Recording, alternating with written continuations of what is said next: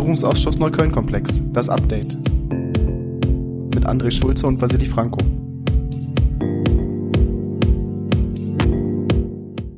Herzlich willkommen hier im Podcast normalerweise Berlin von innen zur Berliner Innen- und Landespolitik in den nächsten Wochen, Monaten, nein, eigentlich sogar Jahren wird es hier auch eine ganz besondere Podcast-Reihe geben, nämlich es geht um den Parlamentarischen Untersuchungsausschuss zur rechtsextremen Anschlagsserie in Neukölln.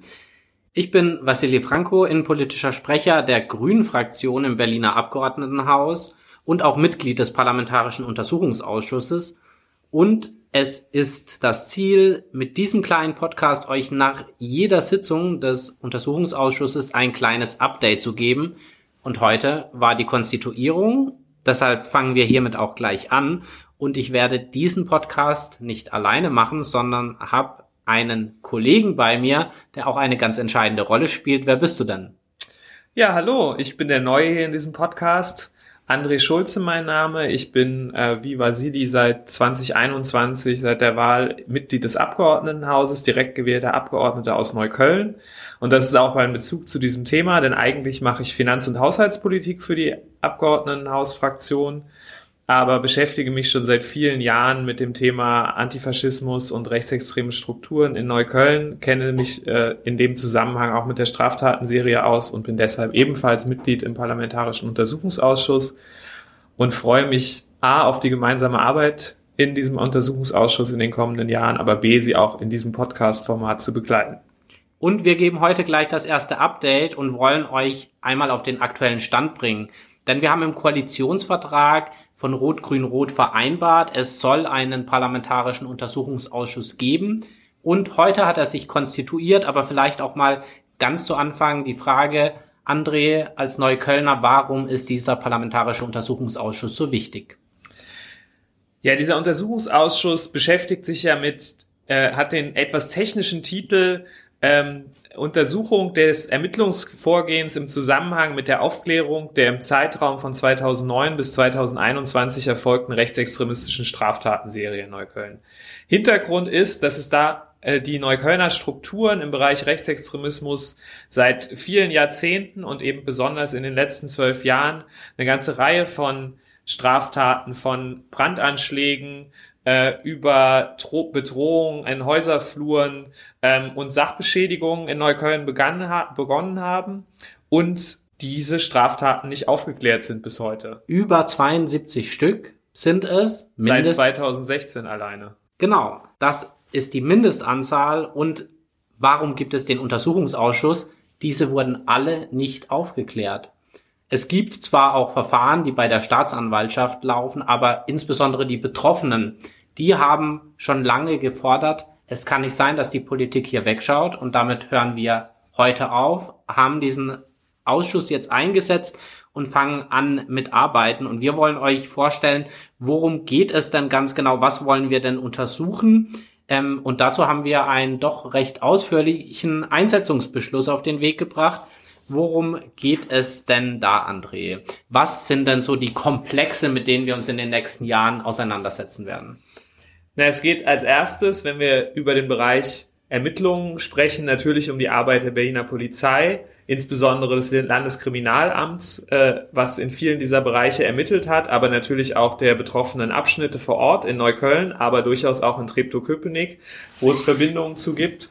Dann geht es um die Arbeit der anderen Sicherheitsbehörden, also der Staatsanwaltschaft, welche Rolle haben die in den Ermittlungen gespielt, äh, aber auch des Verfassungsschutzes, der Observation und äh, ja, Überwachung der rechtsextremen Szene insgesamt ja verantwortet und wie haben die drei Institutionen einzeln, aber auch gemeinsam äh, in der Serie ermittelt.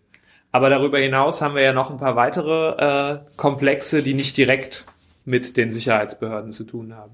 Genau, denn in diesen ganzen Jahren gab es schon sehr viele Erkenntnisse. Also nicht nur wurden die Straftaten nicht aufgeklärt, immer wieder sind verschiedene Personen aufgetaucht, sei es beispielsweise unterschiedliche Personen, die an unterschiedlichen Observierungen teilgenommen haben, Polizeibeamtinnen und Beamte, die auch Connections in die rechte Szene hatten oder teilweise auch in Chatgruppen mit dabei saßen, übrigens auch wie Mitglieder der AfD. Also all das werden wir uns genauer anschauen. Und uns geht es dabei auch nicht allein darum, jetzt ein Behördenbashing zu betreiben und äh, zu sagen, na ja, es gibt hier ganz klar rechte Strukturen in den Sicherheitsbehörden, sondern es geht uns hier um die rechtsextreme Szene in Berlin. Denn das ist ja eigentlich das Problem. Wir wissen, du hast es auch am Anfang gesagt, spätestens seit, neun, äh, seit Anfang der 1990er Jahre hat sich eine rechtsextreme Szene in Neukölln entwickelt. Das ist allen bekannt. Und da müssen wir auch genauer hinschauen, was haben die denn seit dieser Zeit gemacht? Die sind ja auch nicht umsonst in den Fokus der Ermittlungen geraten. Es wird jetzt auch ab Ende August sogar äh, über die Generalstaatsanwaltschaft ein Ermittlungsverfahren geben gegen zwei Hauptverdächtige, die zumindest mutmaßlich zwei Brandanschläge von den über 20, die es gab, begangen haben. Deshalb werden wir da natürlich hinschauen. Was sind das für Personen? Mit wem hatten die Kontakt? Wie sind die vernetzt? Auch bundesweit.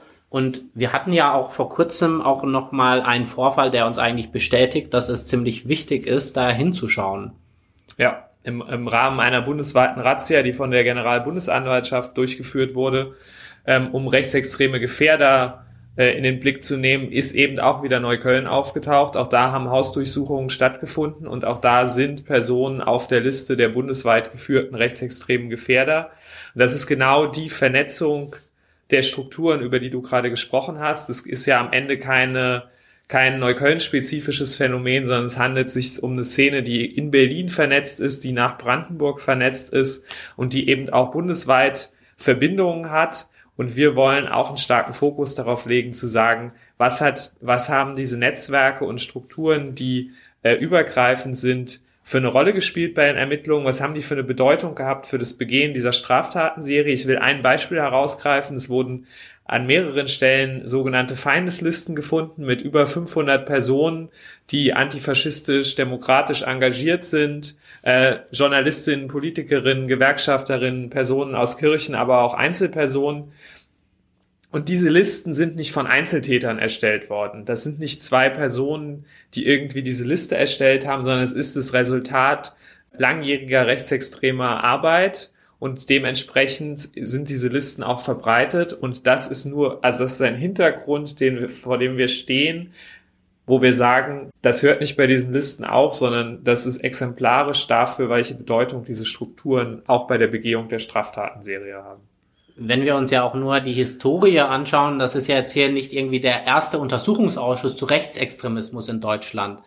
Spätestens seit den NSU-Untersuchungsausschüssen ist uns ja auch klar, es gibt rechtsextreme Netzwerke, es gibt rechtsextreme Strukturen und die gibt es eben auch in Berlin. Deshalb ist es richtig, dass wir jetzt genau auch hier anfangen und sagen, nein, auch in Berlin schauen wir nicht weg und wir nehmen uns die Leute vor, wo wir mit Sicherheit wissen, dass da nicht alles sauber lief. Deshalb bin ich auch sehr gespannt, was wir da herausfinden werden ähm, zu den maßgeblichen Akteuren, aber eben wie wir auch gesagt haben, ähm, zu den Fragen, wie hat das LKA gearbeitet, wie haben die unterschiedlichen Ermittlungsgruppen die Ermittlungsgruppen haben mehrmals gewechselt im Laufe der Verfahren. Es gab eine Ermittlungsgruppe Rechtsextremismus, dann gab es eine OG Rechtsextremismus, die besondere Aufbauorganisation Fokus und dann auch noch zwei Sonderermittlungsgruppen, die sich das alles auch schon mal angeschaut haben.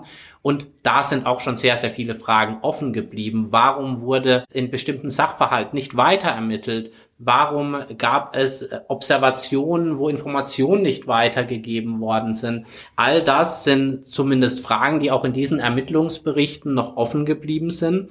Und da werden wir auf jeden Fall genauer hinschauen müssen und auch schauen müssen, wo gab es vielleicht auch einfach Fehler im Behördenhandeln. Diese gab es und das Ziel auch solcher Untersuchungsausschüsse ist es ja, daraus für die Zukunft zu lernen und auch diese Strukturen verbessern zu können.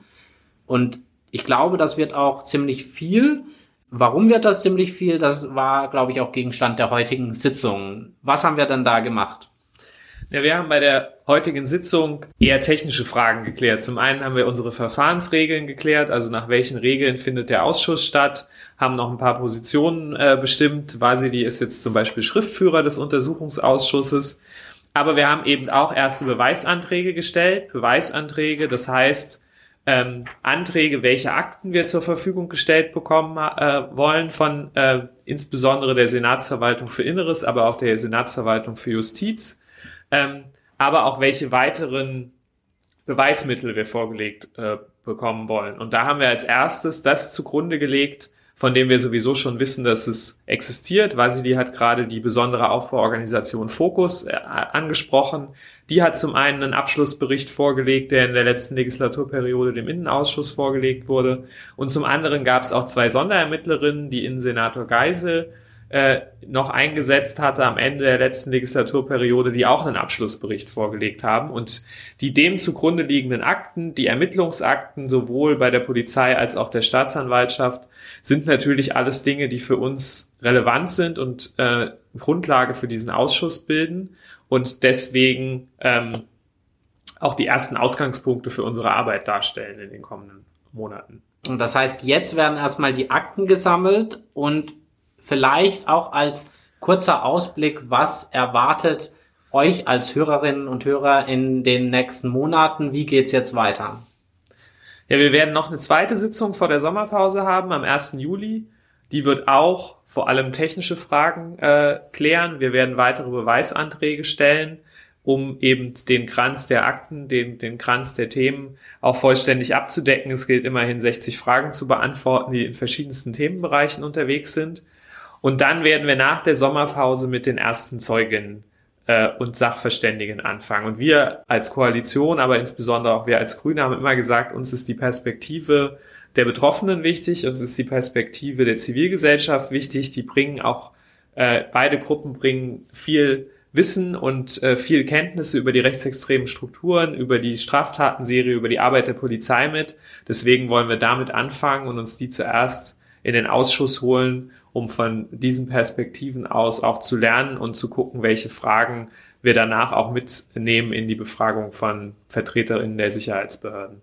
Die Zivilgesellschaft, sie war ja heute auch schon da. Direkt vor der ersten Sitzung gab es vor dem Abgeordnetenhaus eine Demonstration und da hat man eben auch gemerkt, das Wissen ist da. Der Wunsch nach Aufklärung zu den Vorfällen, die es gab an verschiedenen Orten, die unaufgeklärten Angriffe und auch die mangelnden Ermittlungserfolge, die zeigen, auch die Zivilgesellschaft hat viele Fragen. Ich glaube, sie haben auch viele Antworten und ein parlamentarischer Untersuchungsausschuss, das ist auch der richtige Raum, um solche Sachen öffentlich zu debattieren und dann auch politisch zu bewerten. Und das werden wir über die nächsten Jahre versuchen und hoffen, dass wir euch auf diesem Weg etwas mitnehmen können und auch dazu beitragen können, rechte Strukturen in Berlin offenzulegen und auch darauf hinzuweisen, kein Fußbreit dem Rechtsextremismus, kein Fußbreit dem Faschismus.